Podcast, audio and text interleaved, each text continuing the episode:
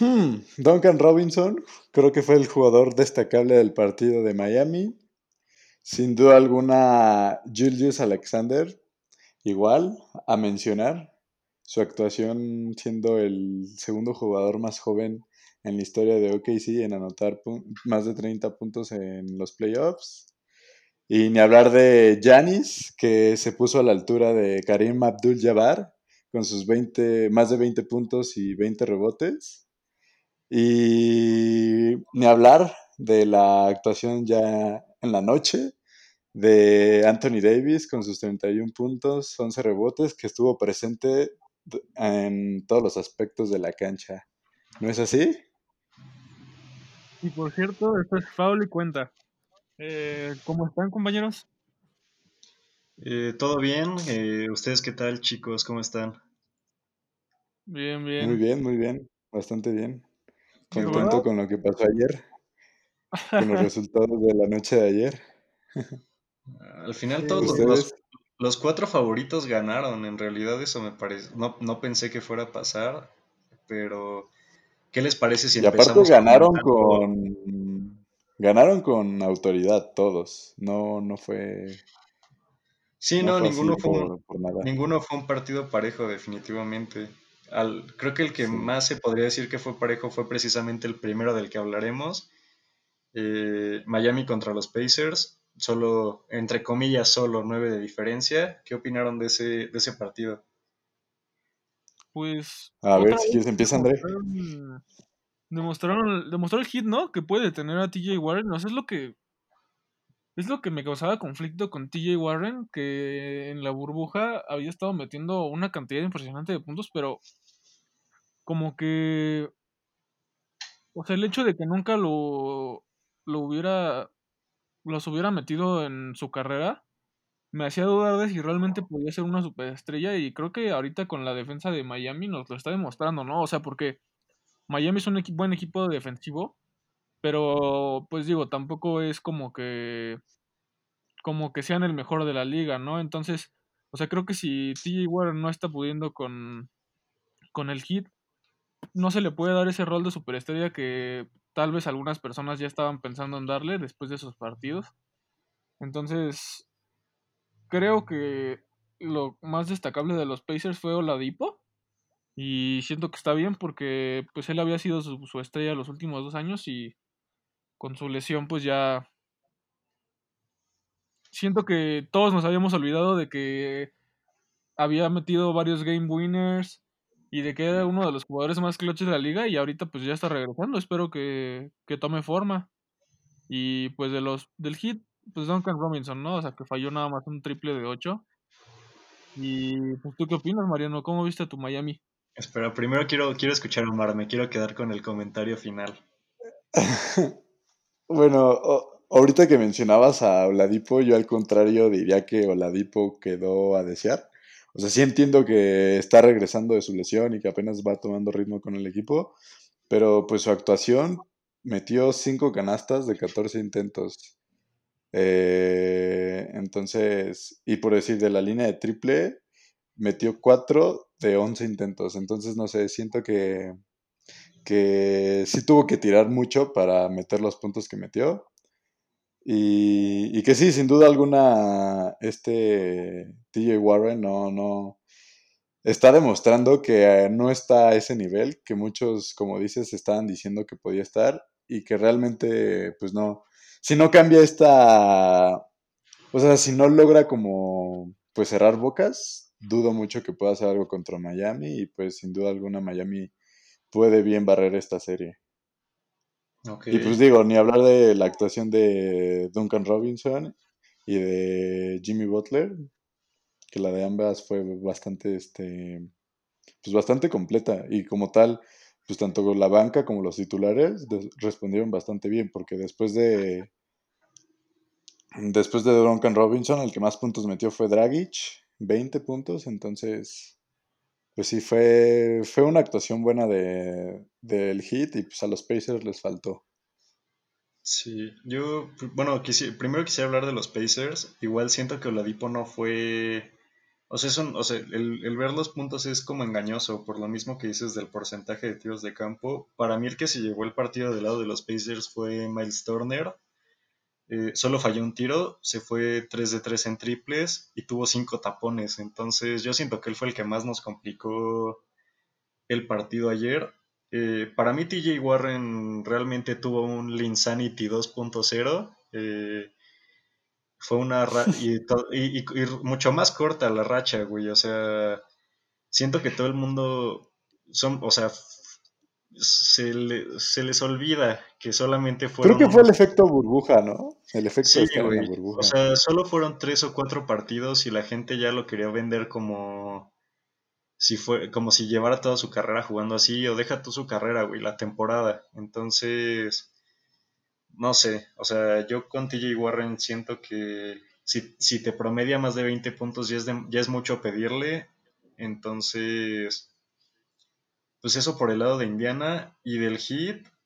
O sea, lo que me volvió loco fueron los triples, güey, 51% de 3.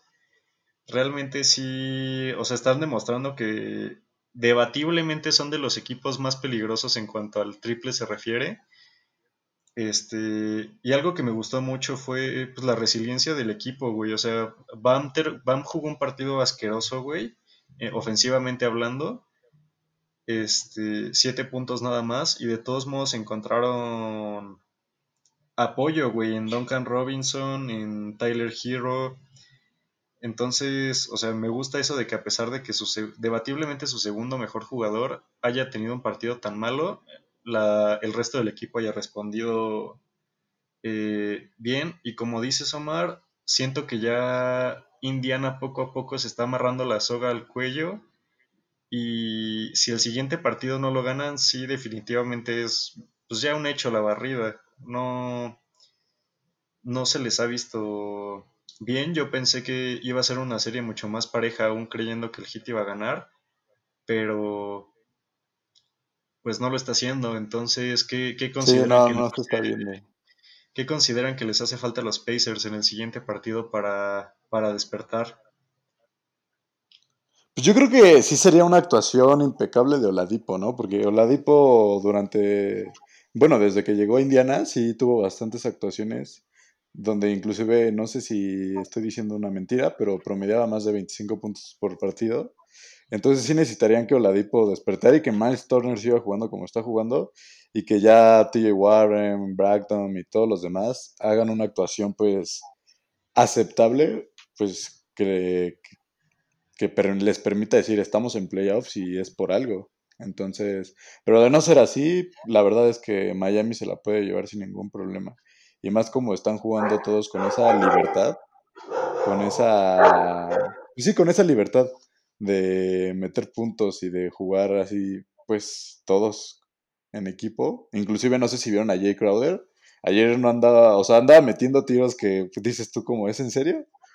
Pero sí, la verdad es que Miami se, se ve con bastante confianza, entonces veo difícil que los Pacers puedan, puedan sacar esa serie o, o siquiera ganar un partido. Pues es que yo no le exigiría tanto a, a la verdad, o sea, o sea, siento que. Creo que volvimos a perder a André, ¿no? ¿Hola? Ah, no, ya regresó. Sí, ya. Que siento que sí le estás pidiendo mucho a la Dipo. O sea, el, el güey está regresando de una lesión de que le tomó más de un año regresar. Una. Y dos, o sea, tiene que tomar forma de eso. Y dos, se lesionó en el partido de. en el partido dos. Ah, no, en el partido uno. Entonces, o sea, el hecho de que le estés pidiendo que, meta 30 puntos después de tener una lesión de más de un año y luego todavía lesionarse en un partido anterior y está regresando de esa, o sea, creo que no es, no es el momento para pedirle ese tipo de cosas a Oladipo. Creo que al que le tenemos que pedir ahora es a TJ Warren porque si pensábamos que Indiana podía ser un equipo peligroso era por él. Y obviamente necesita que TJ Warren meta por lo menos 25 puntos. Y pues que los otros jugadores metan sus tiros consistentemente. O sea, tienen a los dos hermanos Holiday que la verdad son bastante buenos tirando. Tienen a Doc McDermott que eh, el otro día chequé y es quinto en, quinto en la liga en porcentaje de triples. Y no porque tire poco, o sea, tira bastantes triples, tiró más de 300 esta temporada. Y, o sea, tienen buenos jugadores de la banca. O sea, TJ McConnell ha demostrado, no sé si te acuerdas cuando jugaba en Filadelfia. O sea, llegó un momento donde era el, titular del equipo y pues era bastante sólido. Y cuando ahorita que estuve viendo los juegos, hay uno que se llama Samson, que, que sale de la banca, que lo hace todo. O sea, de verdad, eh, agarra rebotes, mete puntos, es de los que va por todas las bolas. O sea, siento que Indiana tiene posibilidades de ganar por lo menos un partido, pero a mi parecer depende todo de TJ Warren. Es como la pieza, la pieza que les falta que explote para que puedan ganar un partido siquiera. Eh, no sé si tengan algo más que agregar o podemos pasar al segundo del, al segundo del día, que fue el de Houston. Sí, no, pues o sea, todo lo que decías, güey, este, también va, a radicar mucho en la defensa del, triple, que siento que es lo que los está matando y esperemos mañana a ver si, si hacen un cambio en, su juego. Ahora, pasando al, otro partido, André, ¿cómo te sentiste, güey? Al, llegado a un punto del partido le vi posibilidades a Oklahoma y después nos demostraron que, al parecer eran más humo de lo que realmente son. Entonces. palabras duras para André. No, güey, o sea, sí es la verdad. No, y lo digo yo que yo dije que Oklahoma iba a ganar la serie, güey. Realmente sí, sí les compré, o sea, el hecho de que podían hacer, meter más las manos, pero los dos partidos han dejado mucho que desear. No, sí, yo les dije, yo les dije, no podían hacer nada contra este partido, o sea, no, no creo que el 111-98 represente realmente lo que pasó. O sea, la gran parte del partido Oklahoma estuvo tanto por delante como como aguantándole el ritmo, ¿sabes? Y siento que en su mayoría fue porque Houston estuvo fallando muchos triples, incluso se los dije en el chat, pero Sí, sí, sí. Pero, o sea, creo que igual se vio una mejoría muy, muy cabrona en cuanto al modo de juego de Oklahoma. O sea, justo lo que les estaba criticando de Billy Donovan, eh, creo que en su mayoría lo arreglaron en este partido. Pero como que todavía no saben qué hacer en defensa. O sea, porque mientras Houston esté fallando los triples, pues tú estás bien. Pero en el momento en que empezaron a meterlos como por ahí de finales del tercer cuarto fue cuando se les empezó a ir de las manos y no sé, o sea, no me sentí tan frustrado como en el partido 1, pero sí, o sea, sí me sorprende luego cómo, cómo no saben cómo defender el, el triple, ¿no? O sea, y aún así, aunque eran de los mejores equipos defensivos contra el triple, Houston es como otra cosa completamente diferente porque ellos, sí, literalmente todos sus tiros son casi, casi triples. Entonces, no sé, o sea, les diría que estoy muy... Pues de hecho, esa fue una de las razones por las que ganaron Houston. Sí. Es que yo creo, güey, que realmente el, problema de Oklahoma fue que en este partido literalmente todo el equipo del, de Houston pues aportó, güey. Solo un jugador de todos los que entraron anotó 10 puntos al menos. Eso está muy cabrón, güey. Este... Y pues si te pones a pensar lo que Harden solo tuviera 21 puntos, también te habla de que realmente fue un partido muy equilibrado por parte de, de Houston en anotación. Entonces, yo creo que eso fue lo que los mató, güey, que realmente no se tuvieron, o sea, yo creo que esperaban que iban a tener que cargar la defensa a Harden nada más. Y al final todos terminaron pues teniendo bueno, o sea, pues sí, buenos porcentajes, güey, de tiro. Entonces, porque viendo al Thunder, güey, realmente, o sea, no, definitivamente no, no tuvieron un mal partido. Tal vez faltó que eh, Darius, ¿cómo se llama? Basley, igual le aportar un poquito más como lo estaba haciendo en, antes de los playoffs, pero pues de ahí en fuera igual, pues no le puedo recriminar mucho al, Thunder, güey. Sí, o sea, bueno, de menos en el papel terminaron con muy buenos números o mejores de los que de lo que hubiera pensado. Entonces, pues qué, ¿tú qué crees? ¿Cuál crees que es la clave para el siguiente partido, Mar? Pues, o sea, primero destacar la actuación de Shai, de Julius Alexander. No sé si se diga así, su nombre está algo complicado. Pero, o sea, destacar su actuación, ¿no? De que tuvo un porcentaje del 52%, haciendo 31 puntos, 6 rebotes y 2 asistencias.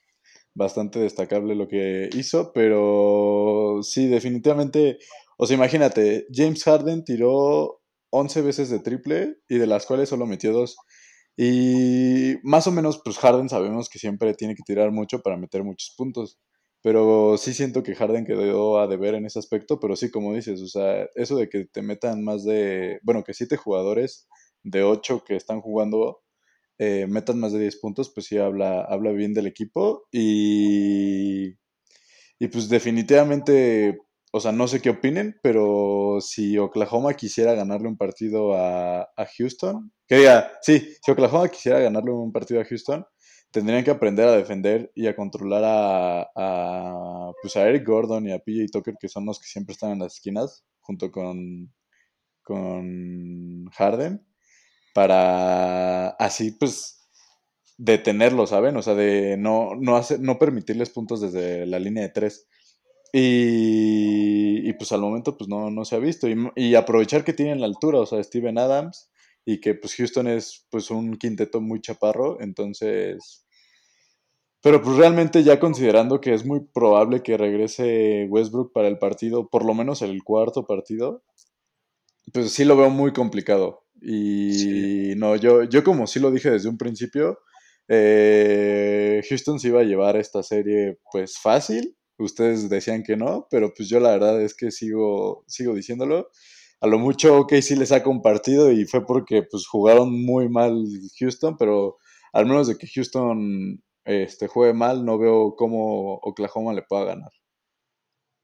Entonces, no sé qué piensa André. Pues es que vean, la clave, como yo lo dije desde el primer partido, es Steven Adams.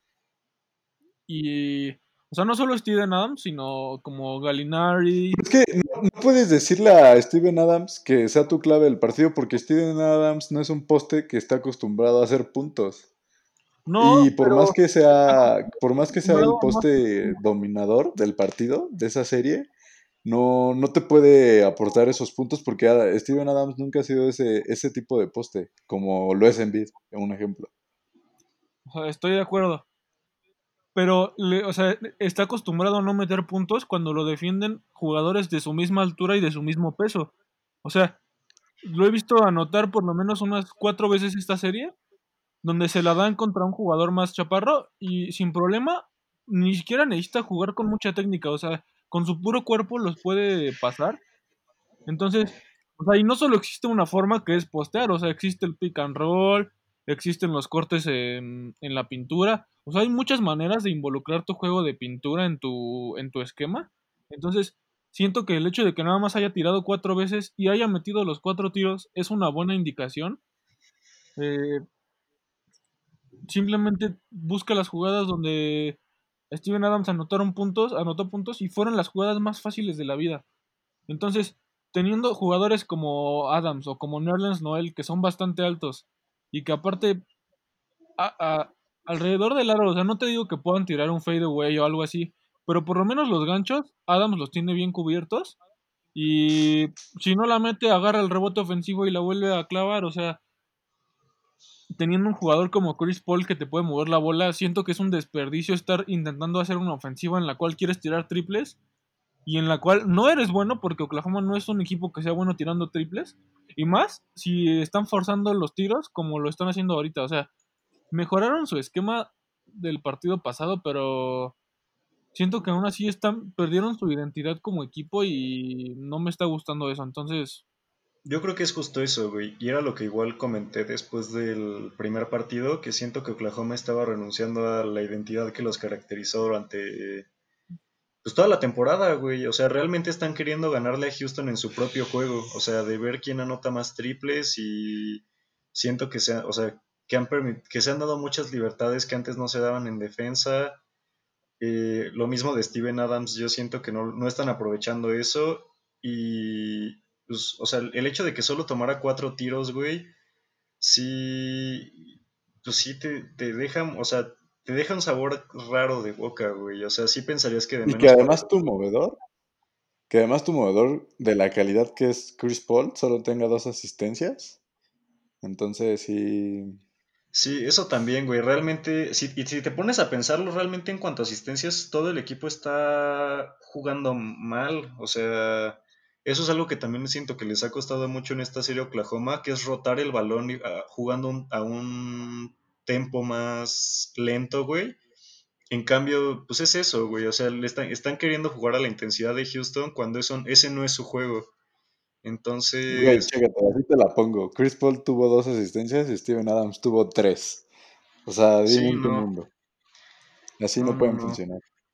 No, entonces yo creo que la clave del, pues ya, güey, para tratar de dar señales de vida en esta serie va a ser tratar de volver a lo que los hizo llegar a la posición en la que están, este, jugando a su ritmo y no tratando de, de ganarle a los Rockets en su propio juego, güey. Entonces, esperemos que Oklahoma empiece a dar señales de vida o esta serie va a terminar más rápido de lo que los tres habíamos dicho.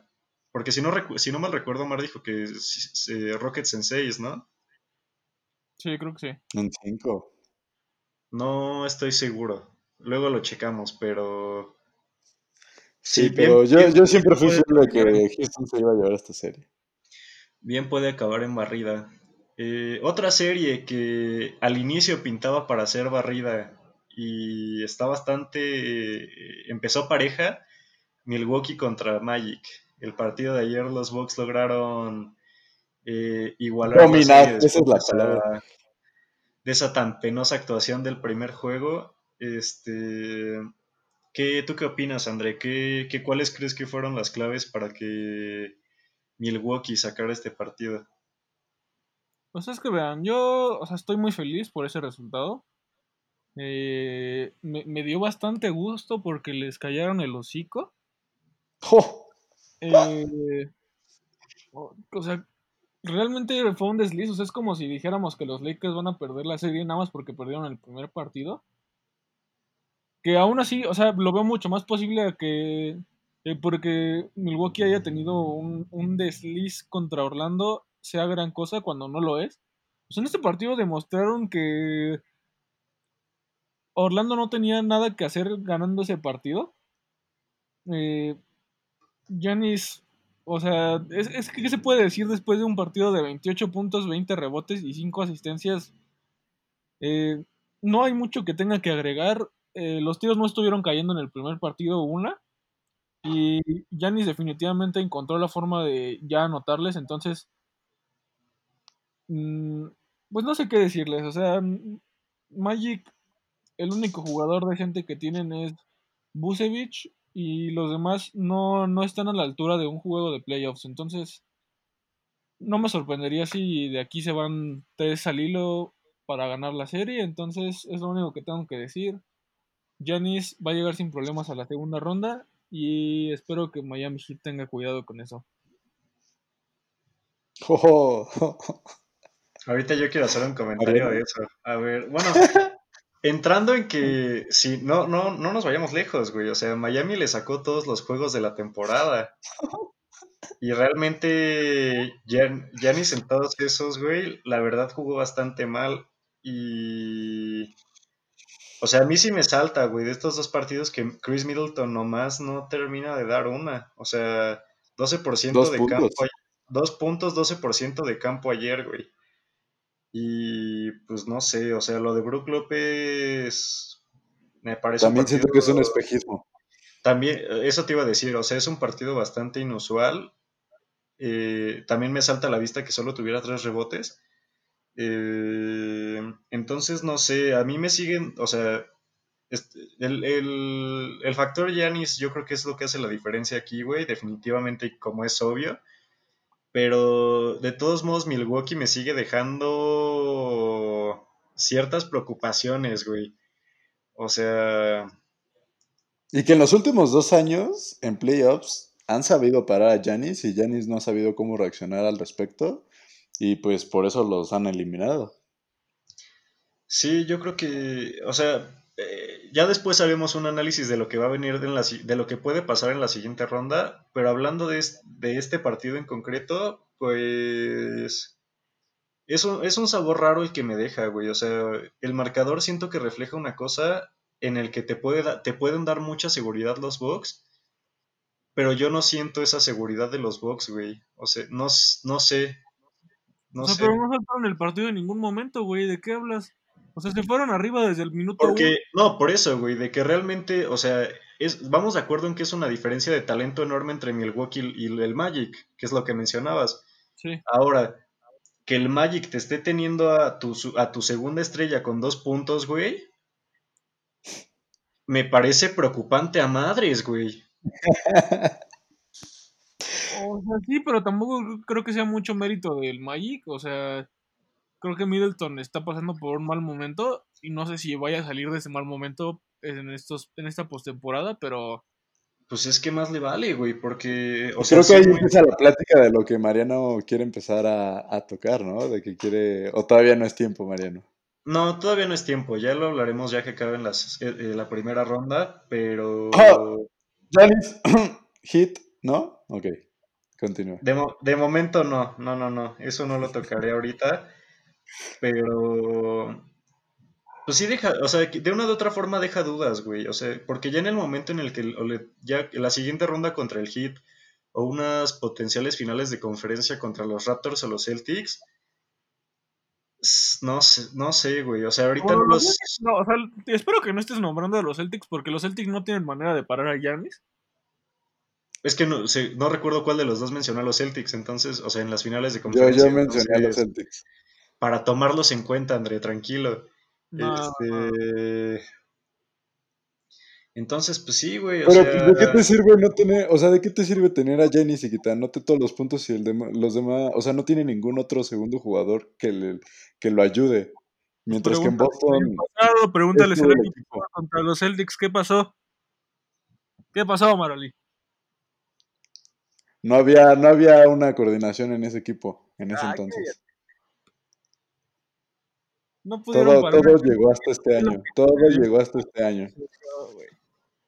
Pero bueno, creo que no hay más que agregar, ¿no? O sea, no, realmente. O sea, fue, fue, un, fue un, un, buen partido de Milwaukee. Te digo, a mí me deja dudas, a pesar de lo que refleja el, el marcador. Creo que todo, todo, todas esas dudas se resolverán en el próximo partido, ¿no? Si es que el Magic logra ganar ese partido, pues yo me empezaría a preocupar por Milwaukee. Y si los Bucks vuelven a ganar con autoridad como lo hicieron en este partido, pues igual todas las dudas sobre Milwaukee se, se resolverían y pues sin duda, o sea, si vuelven a ganar con autoridad, pues sí el Magic ya, bueno, yo ya no veo cómo el Magic le pueda ganar a los Bucks. Entonces, pues sí, todo, todo dependerá de, bueno, no todo, pero sí dependerá mucho de cómo es que quede el próximo partido. Sí, definitivamente.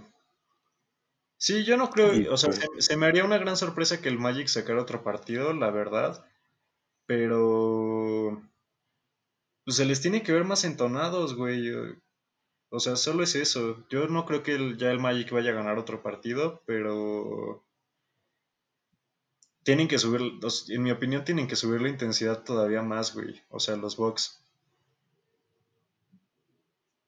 Sí, pues así, eso es cierto. Y pues creo que la misma situación está en el próximo partido, ¿no? O sea, de, del que queremos hablar, Portland contra los Lakers.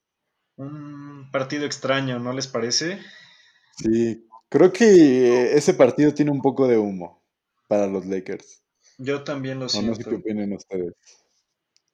Sí, o, sea, sin duda alguna, destacar, pues, Ajá, sí, continúa. O sea, es que creo que es o sea, 88-111 creo que refleja lo que pasó, pero creo que no refleja lo que son los Blazers. Sí, no. y no por, no por la lesión de Lillard, ¿saben? O sea, que, que aún así estaba teniendo un mal partido. O sea, creo que el hecho de que Carmelo nada más tirara un triple, McCollum nada más tirara 5, Lillard nada más tirara 7, y de la banca, o sea, realmente eh, no hubiera tampoco un aporte tan, tan cerdo. O sea, Nurkic metió nueve puntos. O sea, no, no, no creo que demuestre lo que son los Blazers. Creo que es un buen golpe de autoridad para los, para los Lakers que habíamos criticado a sus tiradores y pues que realmente sí demostraron algo, ¿no? O sea, hasta cierto punto, porque Danny Green nada más metió un triple en todo el partido, eso fue su única canasta. Pero el Pope, o sea, 4 de 6. Y pues Kuzma metió uno, Quinn Cook por fin lo metieron y metió uno. J.R. Smith entró y metió tres. Entonces, o sea, creo que les había estado faltando como rotar un poco la, la alineación. Y ese, para mí ese había sido su error porque ni Quinn Cook ni J.R. Smith habían jugado y creo que les pueden aportar mucho. No sé qué opinan ustedes de esos jugadores.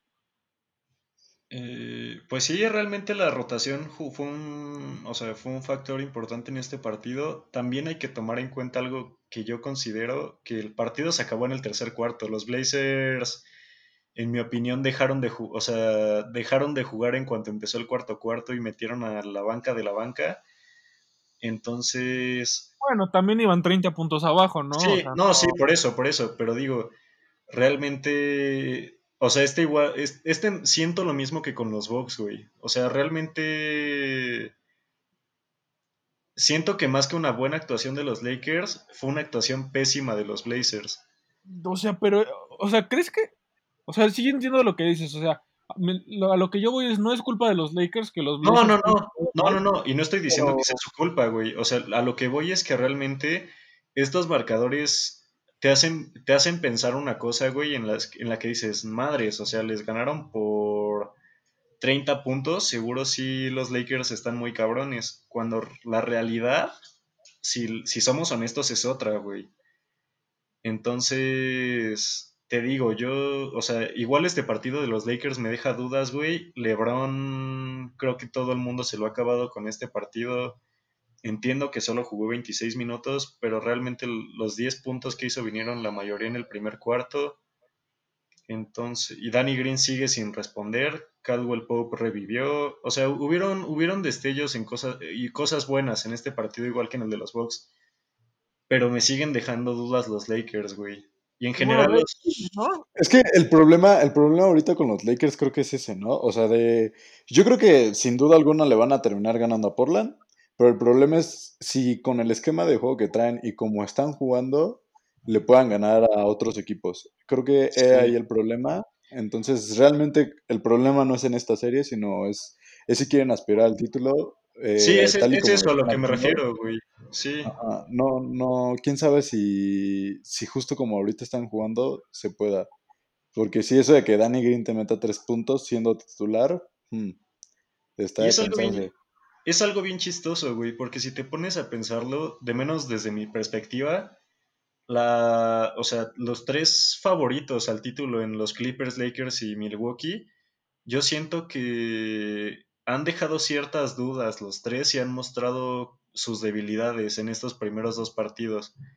Este, entonces, te digo, entiendo que, que apenas va empezando esto y realmente no significa nada. Sí, es el partido. siento, sí, no, pero realmente te da señales de qué es lo de qué es en lo que cada equipo tiene que mejorar en la siguiente ronda o ajá, conforme vayan avanzando las rondas, va a ser lo que los va a terminar fulminando, o sea, es eso, güey. Te digo, hago mención de tanto de lo de Milwaukee como esto, no porque sienta que ya es su fin y la chingada, pero hablando de que son posibles candidatos, a cualquiera le puede repercutir en contra estas fallas que están mostrando tan temprano.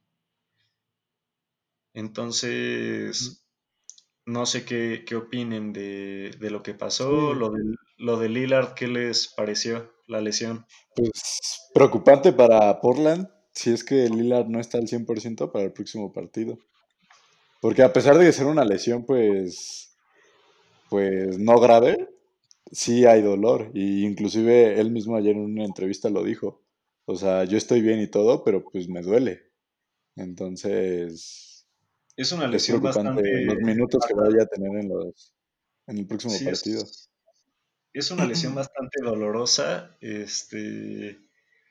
Esperemos que eso no repercuta tanto en el desarrollo de la serie André, ¿tú qué, tú qué más opinas? ¿Qué, otra, ¿Qué otra cosa rescatas de este partido? Pues rescatable bastante lo de Anthony Davis, ¿no? O sea, igual no es el partido para meter 31 puntos y 11 rebotes, o sea, no es el partido para, para decirle a la gente, oigan, ya aparecí, sí, sí puedo ser la segunda estrella de un equipo ganador, Porque realmente, como lo dijimos... Déjame decirte que actualmente no es la segunda, ¿eh? Yo ya la veo como la primera estrella y que LeBron nada más lo está complementando, complementando tanto a él como al equipo. Pero es que, o sea, esto es algo muy cierto. Anthony Davis se desaparece en el último cuarto, güey. Sí. O sea, no, no va a dejar de. O sea, mira, yo estoy de acuerdo porque yo he criticado a LeBron porque Davis eh, lidera a los Lakers en rebotes, en puntos, en, en triple. Bueno, no en triples, no. En... De hecho, pequeño dato curioso, pero es la primera vez que LeBron tiene un compañero con esa calidad. Bueno, que, esté promediando más puntos que él. Sí, sí, o sea, y no, y no solo son puntos, te digo, son puntos, rebotes, tapones, eh, robos, eh, porcentaje de campo, porcentaje de triples. O sea, en todo lo que hace Davis, lo hace con mejores números que LeBron. Lo que sí es que, por más que digamos que Davis es muy chido y que juega muy cabrón y que es el mejor, es el top 5 de la liga, se desaparece en los últimos cuartos. Eso no puede pasar con un jugador estrella. O sea, ¿de qué te sirve que... Bueno, pero, o sea, ¿qué le estás dando mérito de esto? ¿Al ¿Del partido de ayer? ¿Por el partido de ayer? O sea, mira, es que o sea, si tú ves los números, el partido a destacar, pues es el de Davis, ¿no? Y como bien nosotros lo subimos ayer en nuestra, en nuestra cuenta de Instagram, o sea, el jugador más destacable inevitablemente fue Davis. Pero ahora, realmente los 31 puntos en un partido donde los Blazers realmente jugaron muy, muy mal, ¿te dice algo? O sea, te dice, Davis ya está listo para aparecer. O sea, a mí mm, particularmente no. O sea, yo necesito que en un partido donde esté cerrado, él vaya a meter puntos, se meta a la pintura, meta un triple, eh, se vea como un líder, ¿saben? O sea, que fue también lo que le pasaba en Nueva Orleans, que por más que era la estrella del equipo, nunca se le vio como un líder y creo que LeBron por eso sigue siendo como el alfa del equipo.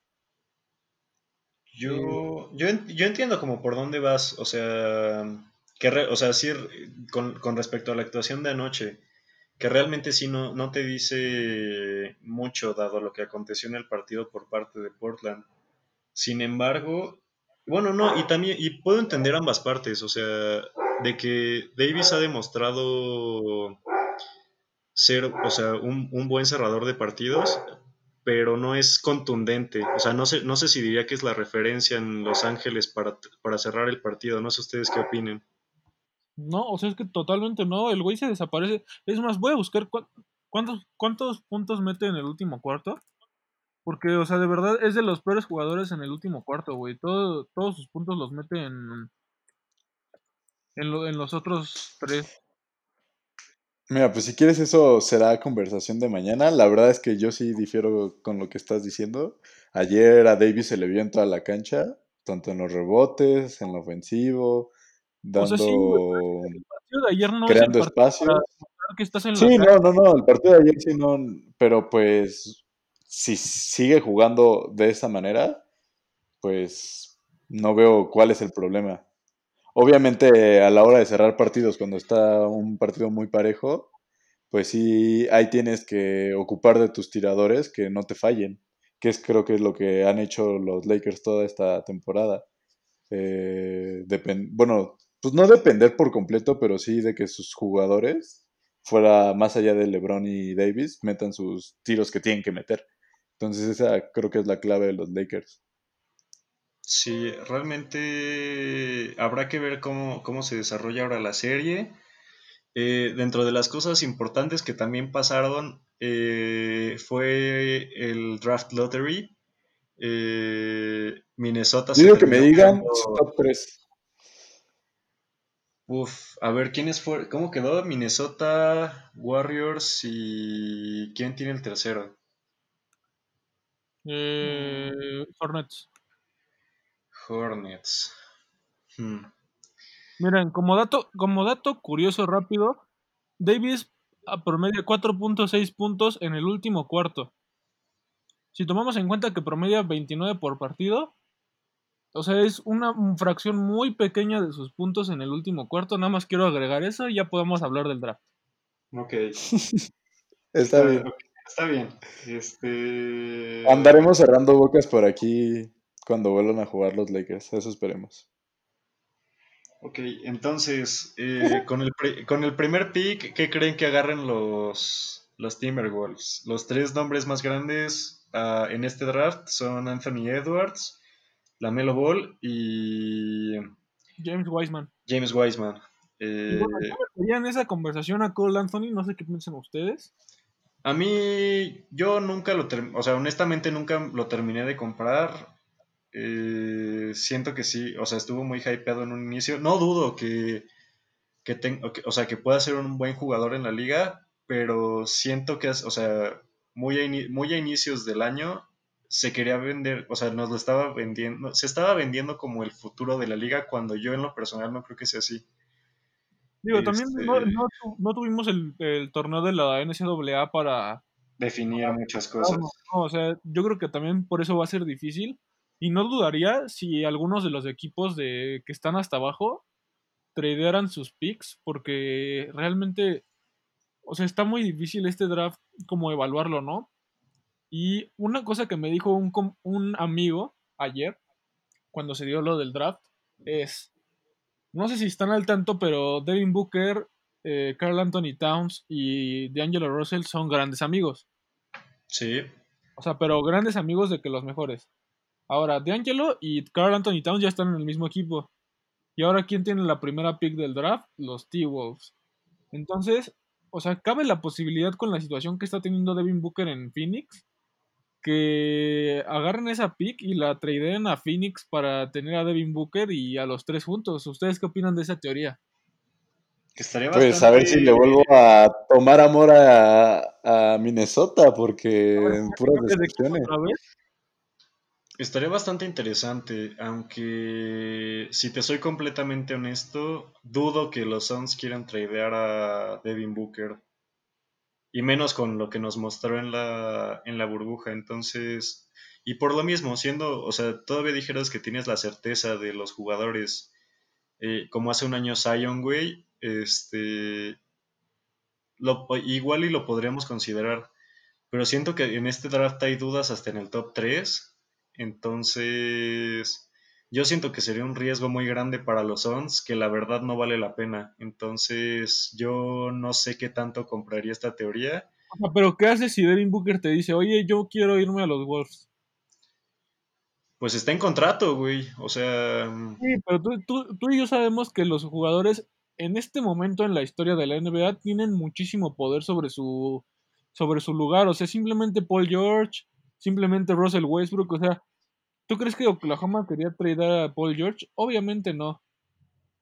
Pero tuvieron que porque los jugadores, o sea, ya tienen demasiado poder, güey. O sea, no puedes a lo, que no a, lo, a lo, que voy es que, o sea, también los Suns no serían estúpidos, güey. Evidentemente les pedirían de que a seguramente a D'Angelo. Y entonces ya ahí rompes lo que hace que Devin Booker se quiera ir allá.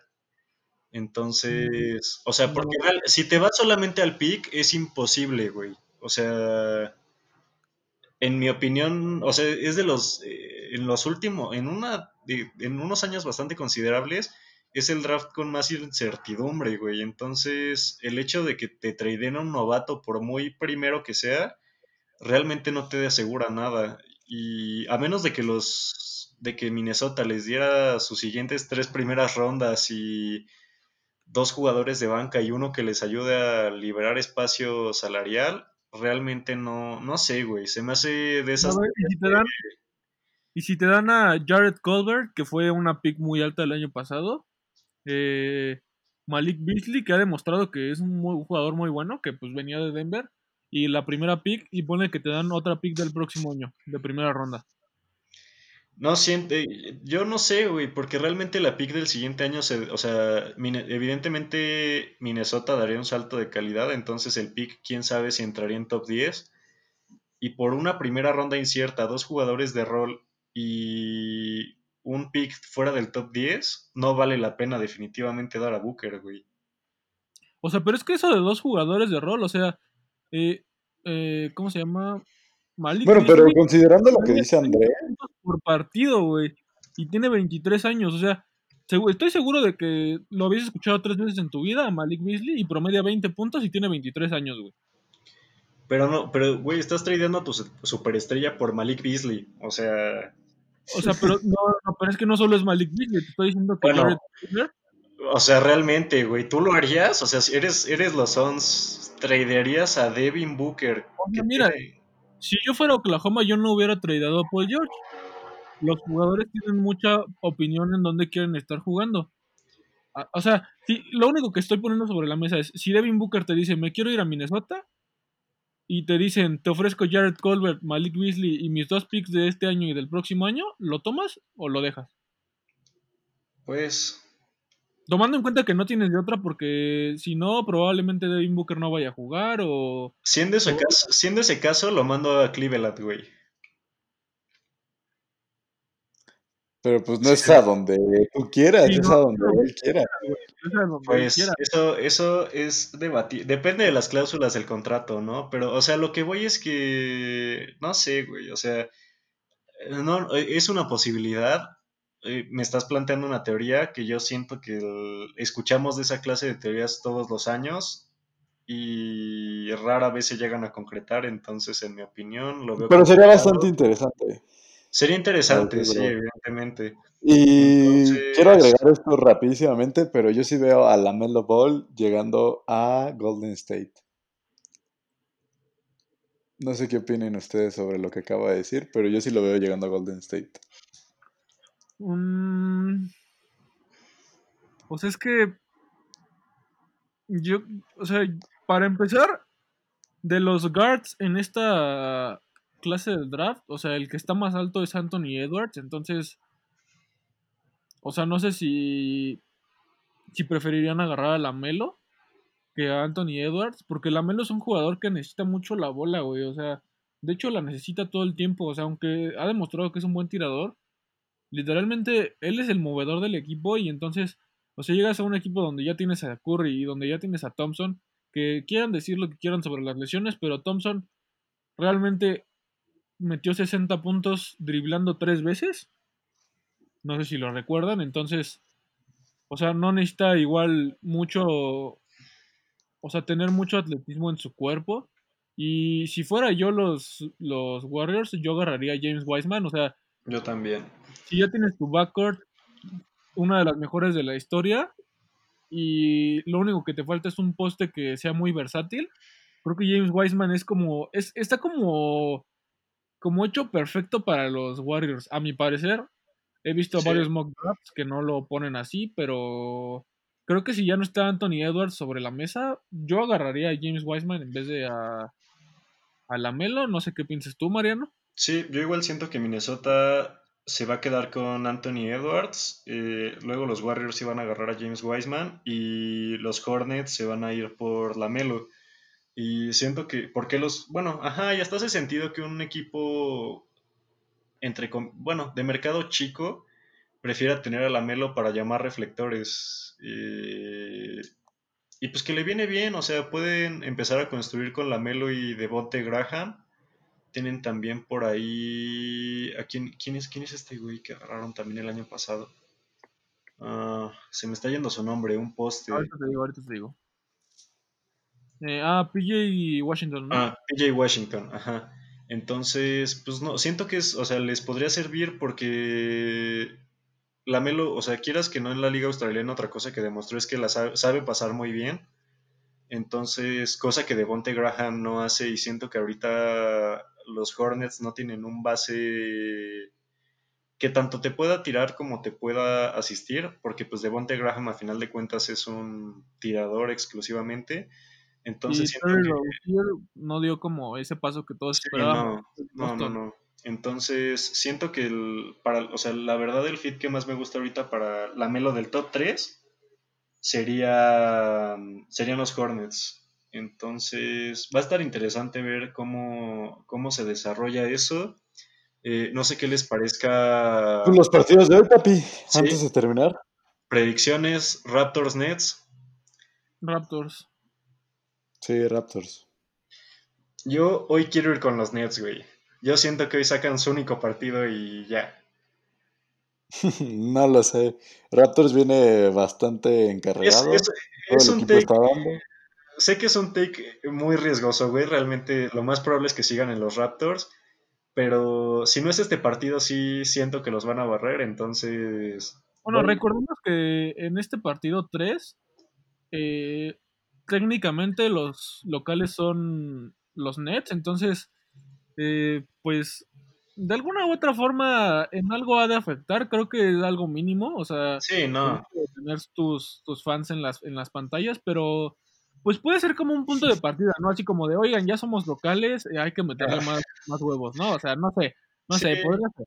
Yo, yo voy Nets. A ver, este. Denver contra Jazz. Mm.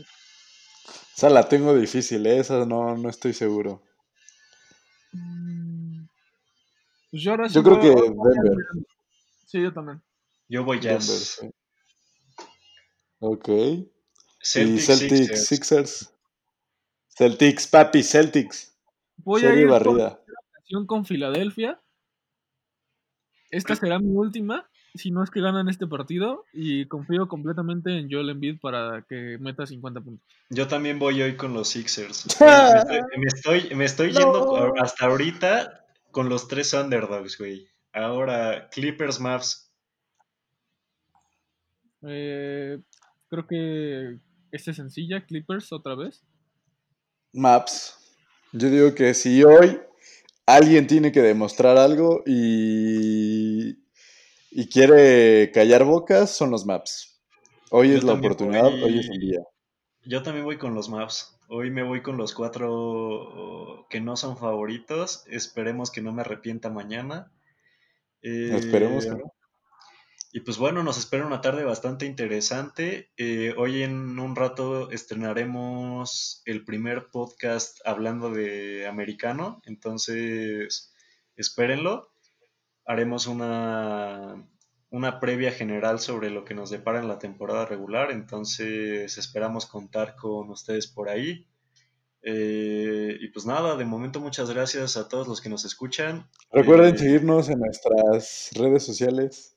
Más que nada, principalmente Pauli Cuenta, arroba Mariano JB, André Persa, arroba Maroli Ponce. Y pues nada, eh, esto fue Fauli Cuenta, les agradecemos mucho su tiempo y nos veremos mañana con, con más noticias. Así es, muchas gracias por escucharnos. Hasta luego, bye bye. Adiós, bye.